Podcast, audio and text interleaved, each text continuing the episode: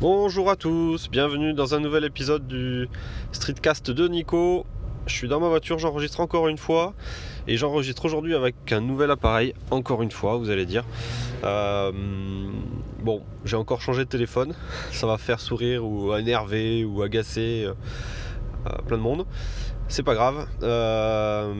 donc je vous ai testé il y, a, il y, a, quelques jours le Xiaomi Mi Mix 2 sur mon blog. Je vous en ai fait un retour sur, sur ce Streetcast. donc c'est un super téléphone, vraiment.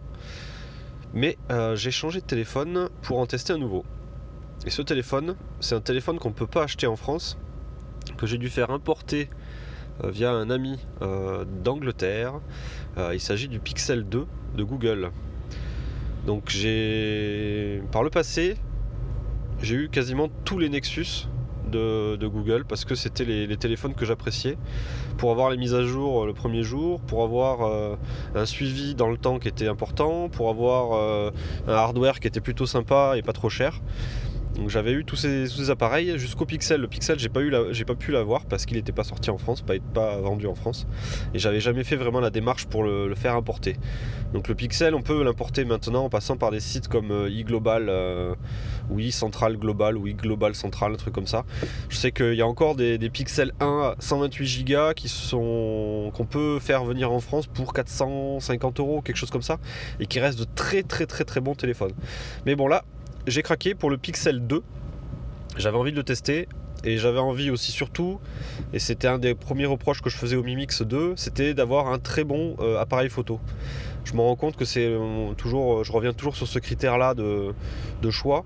J'avais été légèrement déçu sur le OnePlus 5, j'avais été un petit peu plus déçu sur le Xiaomi Mi Mix 2, et là par contre, ben, je repars euh, dans une direction complètement opposée, et là je suis ultra satisfait. Donc j'ai testé ça euh, depuis quasiment 5 jours, je l'ai maintenant. Et j'ai fait des photos en soirée, euh, vraiment magnifiques, en basse luminosité. J'ai fait des photos de nuit super belles, euh, à bout de bras, sans rien faire, enfin, sans faire attention à quoi que ce soit, sans vraiment faire de réglage. le rendu était vraiment magnifique. Le rendu magnifique pour tout ce qui est traitement de l'image, euh, on va dire au niveau des couleurs, au niveau de la luminosité, au niveau de traitement de la lumière. Il y a quelque chose de particulier avec ce téléphone qui font que les photos ressemblent beaucoup à ce qu'on voit, je trouve, euh, et elles ont un côté un petit peu magique, magnifique, qui est vraiment pas mal. Il y a, un, traitement particulier, Google a vraiment fait un, du très très bon boulot sur ce téléphone, sur le traitement de l'image. Euh, j'ai aussi pu tester le mode portrait euh, le mode portrait de Google qui se fait avec juste une seule optique. Et derrière, c'est de, du traitement numérique, c'est du machine learning pour euh, découper proprement le, sujet sur le, premier plan et flouter l'arrière-plan. Ça marche très très bien. Ça marche aussi sur la caméra frontale pour faire des selfies. Pareil, ils appliquent le même algorithme. Ils ont mis une très bonne caméra frontale et les selfies sont, sont sont plutôt très très bons. Et, euh, ce, téléphone il marche très très bien avec Google Photos, donc un service de stockage de photos euh, dans le cloud. Donc là, euh, lorsqu'on achète un Pixel 2 ou un Pixel, on a un stockage illimité en qualité maximale de nos photos sur le cloud. Donc ça c'est un gros avantage. Google Photos permet aussi de faire des retouches rapides. Donc il y a Snapseed qui est intégré dans, dans Google Photos ou alors on peut utiliser Snapseed de façon très transparente, très bien intégrée. Donc quand on fait une modification sous Snapseed, indirectement, enfin directement c'est modifié dans, Google Photos et on retrouve l'historique de toutes les retouches qu'on a pu faire dessus. Enfin, c'est super bien intégré, super bien foutu. Et Snapseed propose des, euh, des modes qui sont quand même super sympas. Euh, qui ressemblent un petit peu à ce qu'on peut avoir sur l'iPhone 10 là, avec le mode portrait, euh, avec différents réglages pour le mode portrait, pour, pour vraiment éclairer le visage, etc., mettre des ombres mais en fait, j'ai découvert que Snapseed avait ces fonctions-là aussi d'amélioration du portrait depuis quelques temps. Ça se trouve, il l'avait même depuis avant, euh, avant l'iPhone. On pouvait déjà améliorer euh, certaines choses des visages, détecter les visages et puis améliorer les visages dans des, dans des photos de portrait. Donc euh, c'est un truc que je découvre.